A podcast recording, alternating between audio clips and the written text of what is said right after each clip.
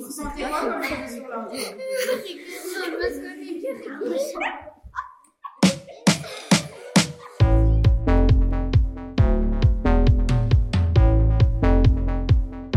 Fourniture scolaire, Un podcast de la HEP Vaud, Héloïse Durler, Laurent Beauvais.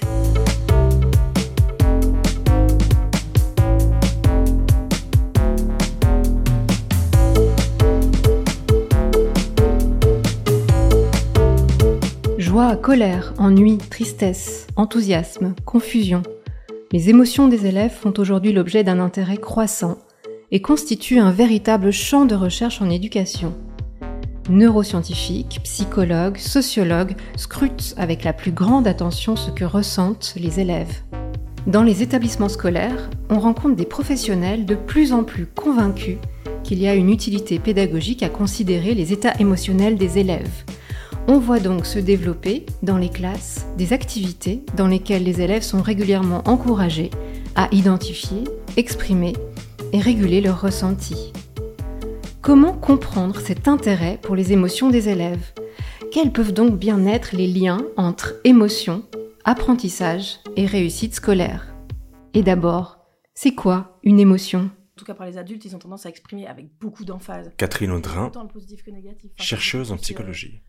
La joie, c'est ah, tout de suite on part dans les échecs. une émotion, en fait, on arrive bien à les définir quand on les met en perspective avec d'autres termes qui s'y rattachent, comme euh, les sentiments, les humeurs. Par exemple, les humeurs, ça va plutôt teinter ta journée. Tu vas être d'une humeur maussade ou au contraire plutôt joyeuse. Et la différence euh, par rapport à une humeur, l'émotion, en fait, elle va être rattachée à quelque chose. C'est-à-dire que il y a un événement qui va induire une émotion. Et euh, bah, on parle justement de de- d'évaluation cognitive d'une émotion, c'est-à-dire que quand on a, on a un événement face auquel on est confronté, on va avoir une évaluation de cet événement, de se dire bah, est-ce que cet événement il est pertinent pour moi ou non? Puis dès le moment où quelque chose est pertinent pour nous, on va pouvoir avoir tout le processus qui se met en place pour l'émergence de l'émotion. Euh, sachant que l'émo- l'émotion, en fait, elle va être construite de plein d'éléments, notamment une réaction physiologique, une tendance à l'action, une volonté de bouger, euh, un sentiment subjectif, et puis en fait, c'est que cette partie-là euh, dont on est conscient. C'est le sentiment qu'on ressent, et c'est ça que qu'on a tendance à labelliser dans le langage courant comme émotion. Les émotions, c'est bah, c'est naturel, on en, on en a tous euh, à peu près tout le temps. Euh, L'histoire, c'est que en fait, il y a énormément de conventions sociales autour des, autour des émotions, pas tellement par, par rapport au fait de les ressentir, mais plutôt par, par rapport au fait de les exprimer. Donc, on s'attend à ce que tu exprimes des émotions positives quand es face à un événement heureux, typiquement à un mariage, on s'attend à ce que tout le monde soit heureux, alors que euh, à un enterrement, on s'attend à ce que les gens pleurent et soient tristes. Donc il y a un, un- une grosse couche de convention sociale sur ce qui est attendu en fonction des circonstances, en termes de ce qu'on peut exprimer, en tout cas, même si c'est pas la même chose ce qu'on exprime de ce qu'on ressent.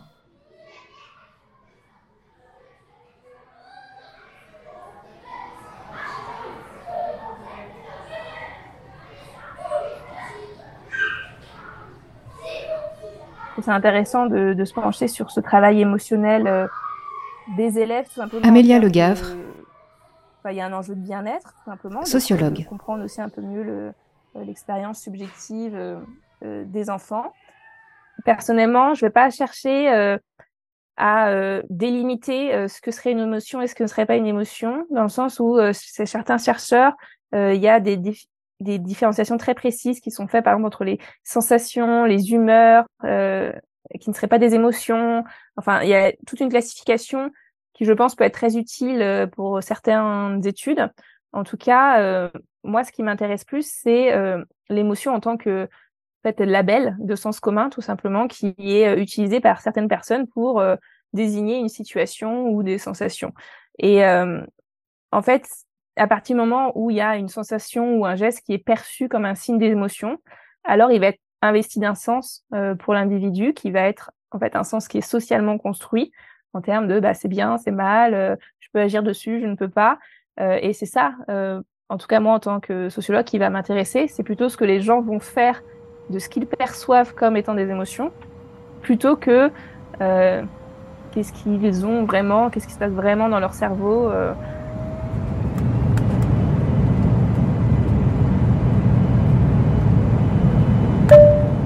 Chers passagers, chères passagères, je suis Bernard, votre chef de cabine. Je vous rappelle que ce vol est non fumeur, je vous prie d'attacher votre ceinture. Franchement Bernard, votre voix manque de chaleur, vous devriez sourire davantage. J'y travaille Judith, j'y travaille. Le concept de travail émotionnel a été euh, mis au point par euh, Harley euh, Hochschild. elle a pensé à ce concept pour décrire la profession d'hôtesse de l'air euh, qui était amenée à devoir elle-même euh, montrer certaines émotions, ou du moins simuler certaines émotions, pour euh, en provoquer chez les clients de, des compagnies aériennes. Donc, ce qui est intéressant, c'est qu'en fait, ce travail émotionnel, donc là, qui en l'occurrence chez Harley Hochschild, c'est le emotional labor, c'est-à-dire que c'est vraiment leur métier de travailler elles-mêmes sur leurs émotions, de parfois de d'exprimer certaines émotions, y compris en les feignant, euh, pour euh, susciter des émotions chez les usagers. Donc ça, c'est vraiment l'emotional labor. En fait, on le retrouve aussi chez les enseignants. C'est-à-dire que les enseignants aussi euh, mettent en scène leurs émotions, euh, essaient de s'enthousiasmer euh, pour certains objets, alors qu'on peut peut-être penser qu'a priori, bon, il, tout seul, il se serait pas forcément enthousiasmé sur ces objets-là. Par exemple, si quand un, enfant ramène un objet euh, pour faire un à présenter un objet personnel à présenter devant la classe. Alors l'enseignant va beaucoup s'enthousiasmer. Oh, mais c'est intéressant. Et, il va poser des questions. Il va lui-même euh, mettre en, lumière, on va dire, euh, cet enthousiasme pour le susciter euh, chez les autres, pour donner aussi de l'importance en fait à l'objet qui a été ramené par l'enfant. Donc on retrouve ce travail émotionnel chez les enseignants. Hello, ici votre commandant de bord qui speaking, nous volons à la vitesse de 1000 km à l'heure, arrivée prévue dans 15 minutes. Et la Judith, j'étais mieux Moi, je suis sereine parce que, bah, je suis contente aussi. Ok, très bien. Ah, tu es calme.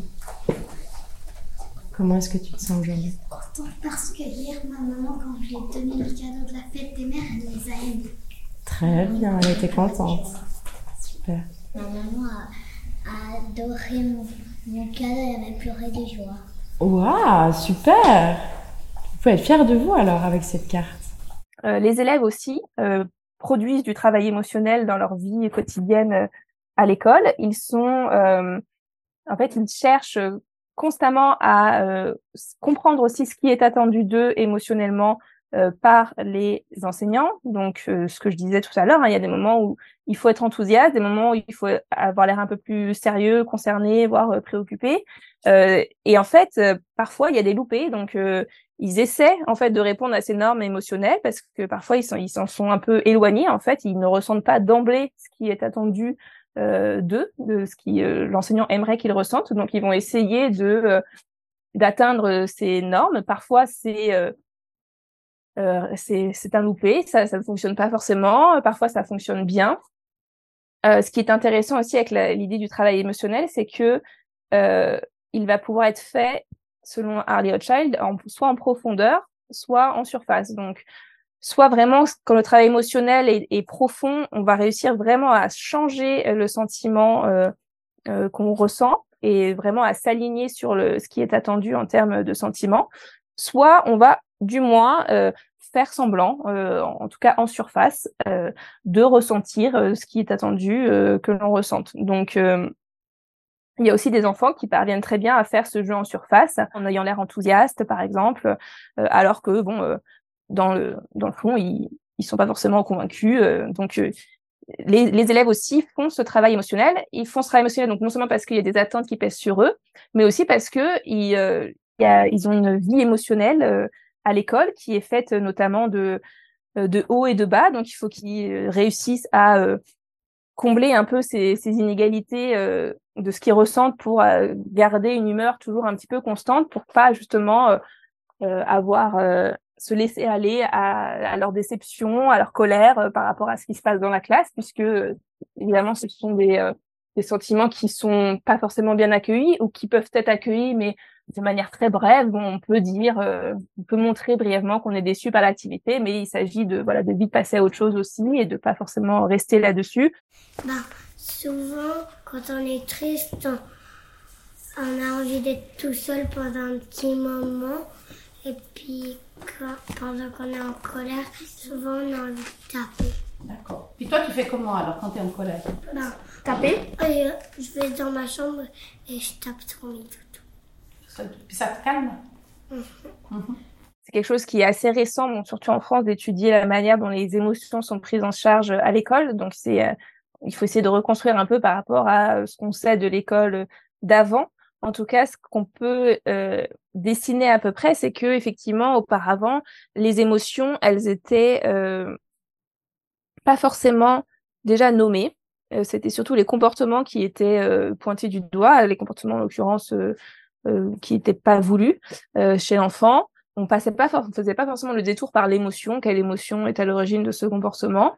Euh, et puis on allait donc désapprouver euh, ce comportement D'ailleurs, en faisant naître des émotions qui, pour, qui pourraient être euh, perçues comme négatives, telles que la honte ou la culpabilité. Donc, on allait euh, montrer à l'enfant qu'il n'avait pas à avoir ce comportement, que c'était quelque chose de, honteux et dont il devait se sentir euh, coupable. Donc, il y avait des techniques, notamment de d'humiliation, euh, punition euh, de l'enfant quant à ses comportements, euh, voilà, transgressifs.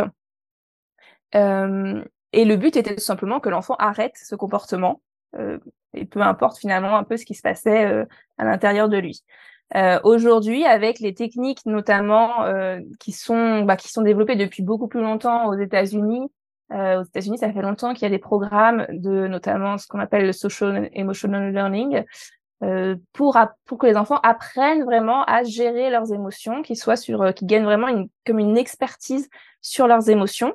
Et à ce moment-là, euh, la gestion des comportements, elle va être un peu différente. On va alors ça dépend pour quel comportement. Il y a des comportements parfois on va revenir à des techniques un peu plus euh, un peu plus fermes. On va tout simplement euh, la, décourager le comportement, mais pour d'autres comportements, on va plutôt euh, essayer de comprendre quelle est l'émotion à l'origine de son comportement. De son comportement, on va nommer l'émotion et on va accueillir l'émotion, même si euh, elle est jugée non désirable. C'est-à-dire qu'on va dire bon, alors là, tu es en colère.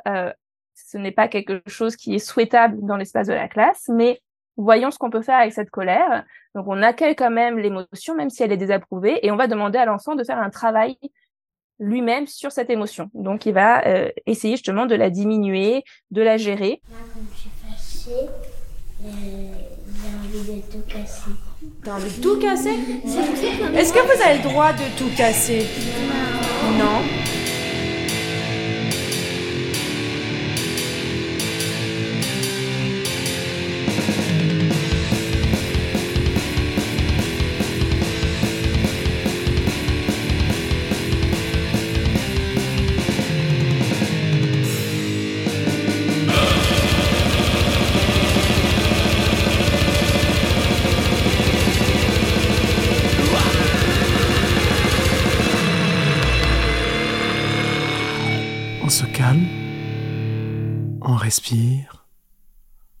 C'est fourniture scolaire.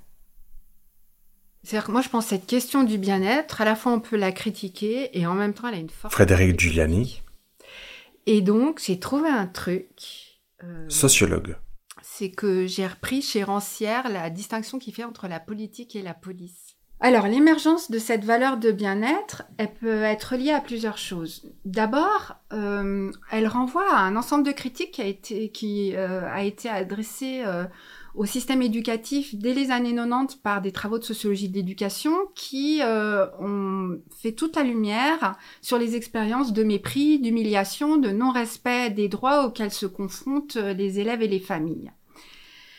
Ensuite, cette valeur de bien-être, elle correspond aussi à une demande de la part des individus, à une revendication de leur part, les individus aspirant de plus en plus à ce que leur singularité soit prise en compte.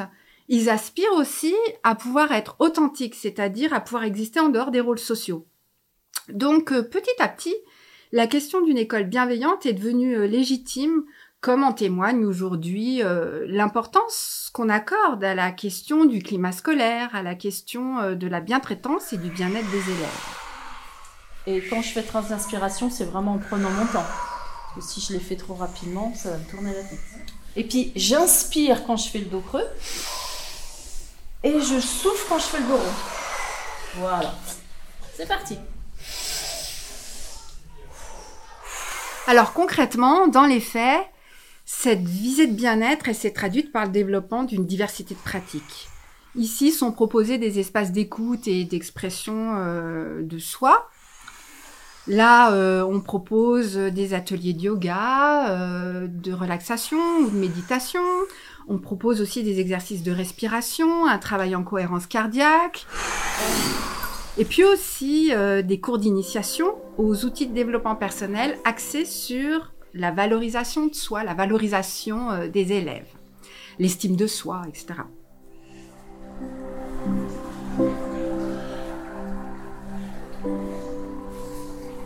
Top.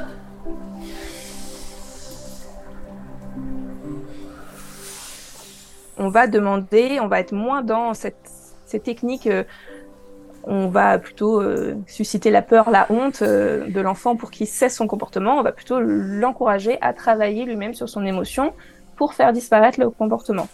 Euh, donc c'est quelque part, on peut se dire, ça apparaît comme quelque chose d'un peu plus compréhensif. On, cherche plus à comprendre l'élève, etc. Mais aussi, on peut se dire que c'est une lourde responsabilité pour l'enfant de travailler sur ses émotions en toute autonomie quelque part, la punition, elle a quelque chose de presque plus clair et explicite. Bon, je suis puni, c'était interdit. Bon, là, on va euh, lui demander de travailler, réfléchir, changer euh, son comportement par lui-même. Il y a parfois à l'œuvre une, euh, une instrumentalisation des techniques de bien-être par l'institution scolaire à des fins de maintien de l'ordre. C'est-à-dire que pour les classes où il y a beaucoup de chahuts, ou euh, pour les élèves réputés euh, perturbateurs. Bref, dans tous les cas où l'enseignement est conflictuel, où l'enseignant est mis en difficulté dans la gestion du groupe classe, ou, est mis en difficulté face à certains élèves euh, perçus comme perturbateurs, eh bien, des écoles proposent des cours euh, de yoga, euh, un travail sur la respiration, euh, ailleurs ça va être des exercices de méditation ou enfin des exercices d'introspection, etc. Toutes ces activités répondent grosso modo à un nouvel impératif socio-scolaire consistant à, je cite les propos des acteurs de terrain, à apprendre à gérer ses émotions. En fait, ça, c'est des compétences de régulation émotionnelle et ça fait, ça fait partie des compétences émotionnelles de manière générale. Et puis clairement, en fait, c'est, ça aussi, c'est super intéressant. C'est tout à fait apprenable. C'est-à-dire qu'il y a des stratégies de régulation émotionnelle qui sont, plus ou moins néfastes pour l'individu. La suppression émotionnelle, elle est très mauvaise parce qu'elle coûte. C'est super difficile de faire un sourire alors que on a euh, une envie plutôt de hurler et de, de frapper la personne qui est en face de nous. Par contre, euh, et, du, coup, ça c'est une régulation qui est euh, justement, la littérature montre que c'est néfaste en termes de, fatigue et de potentiel burn-out, notamment chez les enseignants. On apprend souvent à choisir une autre type, un autre type de régulation émotionnelle, qui est de essayer de prendre un, peu de recul euh, et puis de réinterpréter la situation. Pendant longtemps, on partait du principe que émotion et et cognition de manière générale, un apprentissage on peut mettre dans cognition, euh, étaient complètement séparés. Ensuite, il y a eu toute une, enfin, des, chercheurs qui disaient qu'il y en avait un, enfin, les, les, émotions étaient néfastes pour l'apprentissage parce que ça euh, empêchait les élèves de, ou les apprenants de se focaliser sur ce qui était euh, la matière à acquérir. Et puis en fait, finalement, justement, on est revenu de ça maintenant, puis on considère que les émotions peuvent favoriser l'apprentissage. Typiquement, on parle des émotions épistémiques, qui sont les émotions qu'on va ressentir face à une matière donnée ou à un exercice face auquel on est confronté. On va pouvoir ressentir des émotions comme de l'intérêt ou de la curiosité, voire même des fois de la confusion quand quelque chose est un peu compliqué qu'on n'arrive pas tellement à, saisir. Mais si l'intérêt est suffisamment fort, en fait, il va vraiment promouvoir l'engagement de l'élève et du coup, l'élève va être prêt à faire beaucoup plus d'efforts pour essayer de comprendre et potentiellement bien mieux acquérir en fait la matière qu'il est en train d'apprendre à ce moment-là. Vous croyez que c'est possible? Oui on verra. Je vais réfléchir à votre proposition et on verra si on fait ça. Les émotions, comme elles sont catégorisées positives, négatives, c'est vraiment par rapport à, la valence. Donc ça n'a pas été catégorisé par rapport à l'impact que ça a sur l'apprentissage. C'est vraiment la, la valence, c'est le ressenti. Je vais avoir un ressenti qui est agréable quand je vais ressentir de la joie. Par contre, quand je vais ressentir de la colère, je vais avoir quelque chose de négatif. C'est pas confortable d'être en colère, c'est pas confortable d'être anxieux. C'est comme ça qu'on dit positif, négatif. C'est vraiment par rapport au, au ressenti. Et il s'avère que euh, de manière générale, les émotions euh, positives sont plutôt bénéfiques pour l'apprentissage et négatives plutôt néfastes. Et généralement, est-ce que vous restez longtemps avec la colère? Non, non, non. pas toujours. Le but, c'est d'essayer vraiment de, de faire partir comme ça. Après, on est bien en classe pour pouvoir apprendre. Par contre, c'est vrai que euh, on pourrait catégoriser parmi les émotions négatives des émotions qu'on appellerait activantes et les émotions désactivantes. Donc typiquement, une émotion désactivante, ce serait l'ennui. L'ennui, on a tendance à justement se désengager, plus rien du tout faire. La colère, si elle est canalisée, on pourrait dire qu'elle va être activante parce qu'elle va vouloir pousser l'élève à faire potentiellement plus. Typiquement, la confusion c'en est une. Elle est négative, mais elle est activante parce que si elle n'est pas trop désarmante pour le, pour l'élève, elle va lui permettre d'aller chercher d'autres ressources, essayer de réfléchir encore, de voir le problème d'une autre manière. Et du coup, ça, ça peut être positif après pour l'apprentissage. L'avion est détourné, ceintures,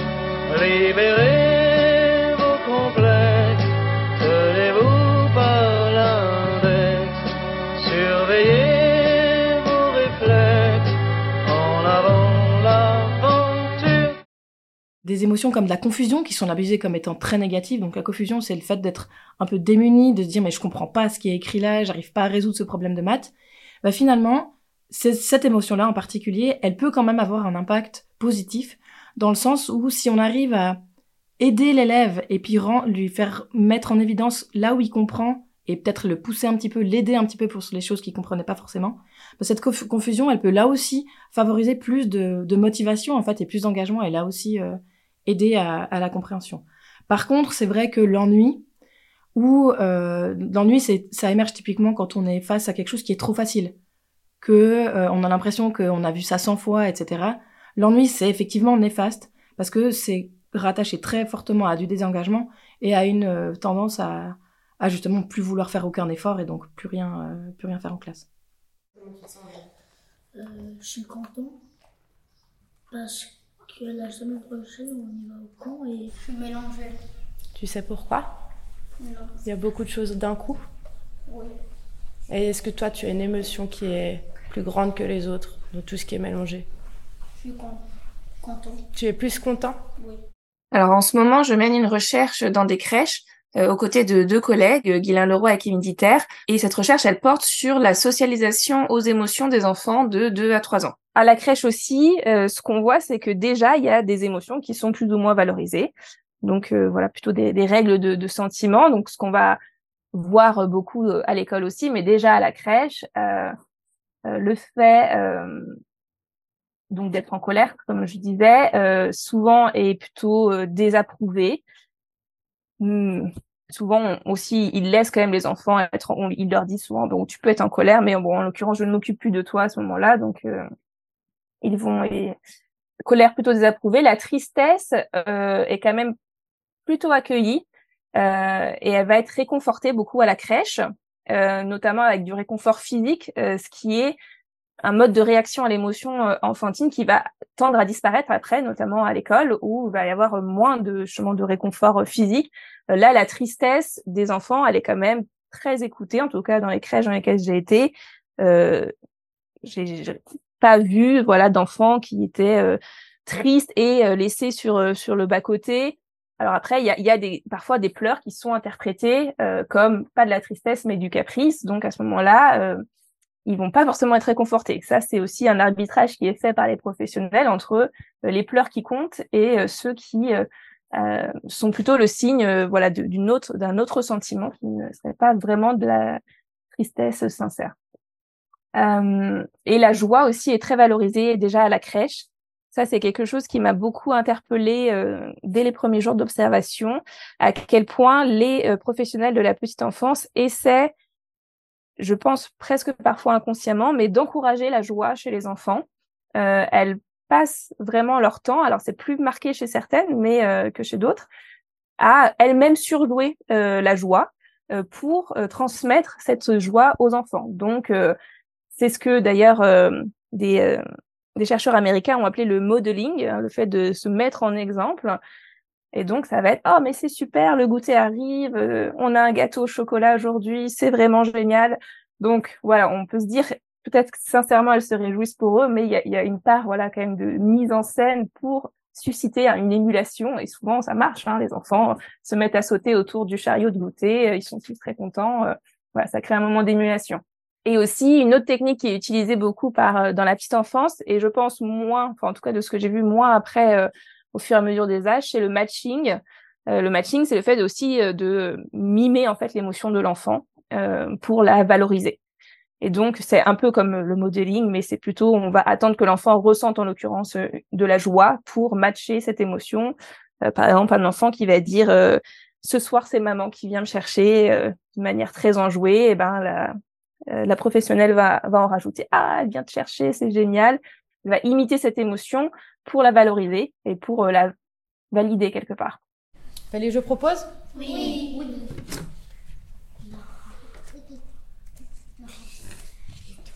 C'est toi Ça, j'arrive pas à lire. Tu proposes de faire? En deux, c'est assez trop. parce que moi je lis Plessis.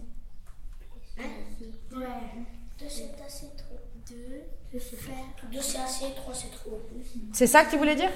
Oui, ça on pourra refaire aussi à la gym, à la place du yoga. Ok. On a fini que les jeux proposent, on fait les jeux félicites? Chouette, plus il y en a, mieux c'est, non? Alors. Euh, et il y a aussi toutes les pratiques qui encouragent les enfants à euh, exprimer euh, ce que ce qu'ils ressentent vis-à-vis de, de la vie de la classe. elle félicite toute la classe parce qu'elle progresse. Et ça, ça va être à la fois euh, par une valorisation euh, de- des attitudes des enfants euh, dans la classe. Donc, par exemple, quand ils se montrent intéressés, euh, euh, tout simplement par le regard, les sourires, euh, quand ils participent, euh, peu importe le contenu, mais le fait de, de participer, de s'intéresser, d'être attentif aussi euh, euh, aux autres dans la classe, de donner son avis, ça, ça va être très valorisé comme un signe euh, d'intérêt euh, et d'enthousiasme à participer à la vie euh, de la classe. Donc, ça va être valorisé, mais de manière là aussi assez informelle par les enseignants, donc par des encouragements, des félicitations, des sourires, tout simplement. Et puis, les enseignants, ils vont aussi mettre en place des dispositifs qui vont être dédiés justement euh, au- enfin, pour permettre aux enfants de réagir à la vie de, de la classe. Donc, ça va être notamment des conseils d'élèves où les élèves vont pouvoir commenter, euh, discuter de, de ce qui se passe dans la classe, et aussi des euh, petites euh, des dispositifs qui sont plus centrés sur les émotions pour que les élèves partagent aussi ce que vraiment leur faire ressentir euh, la vie de la classe. Et donc, il va y avoir par exemple des tableaux des émotions dans lesquels les enfants vont pouvoir euh, mettre leur prénom en face d'une émotion euh, en fonction des moments de la journée et de comment ils se sentent. Euh, il peut y avoir des météos euh, des émotions aussi où les enfants euh, font un, un- un bilan météo intérieur en fait et ils expriment voilà comment ils se sentent en début, en fin de journée. Euh, donc ça, ça va être plus centré euh, sur les émotions. Donc euh, là, tout ce que je viens de dire, c'est un peu la grande famille des euh, pratiques sur l'expression, euh, en tout cas euh, des émotions qui vont permettre l'expression des émotions. Et dans certains cas, ça s'accompagne euh, de pratiques sur d'autres, euh, euh, on va dire, euh, d'autres actions sur les émotions, euh, notamment sur la compréhension des émotions. Les les bien. Les sont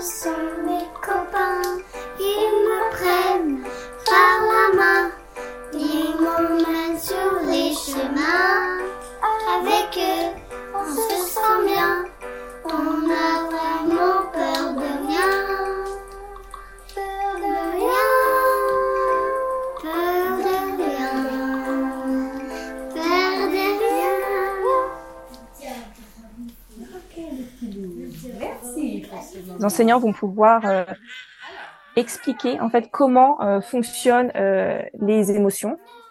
Déjà expliquer quelles sont les émotions qui existent, apprendre aux enfants à les reconnaître. Donc ça va être par exemple lors quand ils vont discuter de ce qui se passe mal dans la classe, donc ils vont labelliser tout simplement les émotions de un tel qui ressent ceci ou cela. Donc ils vont enseigner ainsi aux enfants à reconnaître les émotions. Alors aujourd'hui, on va parler d'une autre situation. J'aimerais que tout d'abord qu'on parle ben, de Pimpon et de Mutine. Qu'est-ce qui se passe là? Est-ce que tu arrives à dire euh, Bah, en fait, ils, se bagarrent pour un livre. Est-ce qu'ils sont tous les deux en colère Oui. Oui. Alors oui, tous les deux sont en colère. Euh, est-ce que tu pourrais me dire, euh, ben, est-ce qu'on pourrait trouver une solution ici à Oui. cette situation? Bah, ils pourraient le lire ensemble. Ils vont aussi apprendre à comprendre les situations à la lumière des émotions. C'est-à-dire qu'ils vont, par exemple, montrer que une certaine situation peut être causée par une émotion. Euh, donc, euh, c'est parce qu'il est en colère que euh, il a agi ainsi. Donc, on va euh, essayer de chercher quelle est l'émotion à, à l'origine d'une certaine situation que éventuellement on juge non souhaitable. Et ça, ça va pouvoir être pour des situations réelles de la vie de la classe, mais aussi, par exemple, avec des personnages de fiction. Euh, ils vont pouvoir euh, réfléchir pourquoi le personnage agit comme ce- cela et quelle émotion est à l'origine de ce comportement. Et on va aussi expliquer euh, les émotions en termes de, de conséquences, c'est-à-dire voilà telle situation euh, va donner telle émotion. Euh, donc euh, cette situation n'est pas souhaitable ou elle est souhaitable parce que elle elle fait naître chez les soit chez les enfants de la classe, soit euh, chez les personnages qu'on étudie euh, telle ou telle émotion. Donc ça c'est euh, des discussions en fait qui vont avoir lieu, qui vont être initiées par les enseignants autour des émotions pour comprendre les émotions en fait, à, quel moment elles interviennent, quel est leur rôle et comment est-ce qu'on peut les identifier, voire les gérer.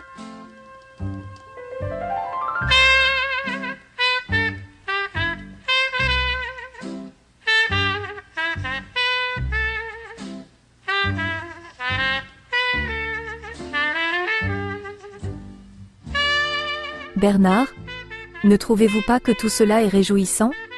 Oui, c'est vrai Judith, je suis d'accord avec vous, mais vous devriez rattacher votre ceinture, nous allons bientôt atterrir. Les pratiques euh, qui font appel aux émotions, aux ressentis, aux expériences personnelles des élèves, elles sont souvent pensées euh, par les enseignants euh, comme des activités qui seraient a priori plus à la portée de tous, euh, donc qui pourraient plutôt justement être vecteurs d'égalité.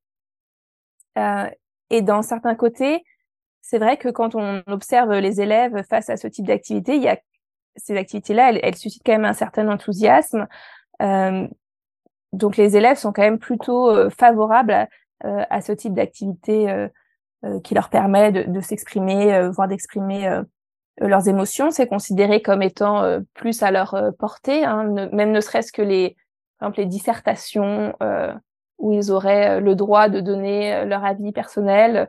euh, c'est, euh, ça peut être perçu comme étant un peu plus à leur portée. Ça, c'était, euh, je me souviens notamment d'une étude d'Anne Barrère sur les lycéens qui, qui soulignait ça. Mais effectivement, il faut prendre des précautions puisque euh, malgré le naturel apparent de, du fait d'exprimer ses émotions, en fait, ça fait ça, ça fait quand même appel à, à certaines capacités qui vont pouvoir créer quelques quelques inégalités.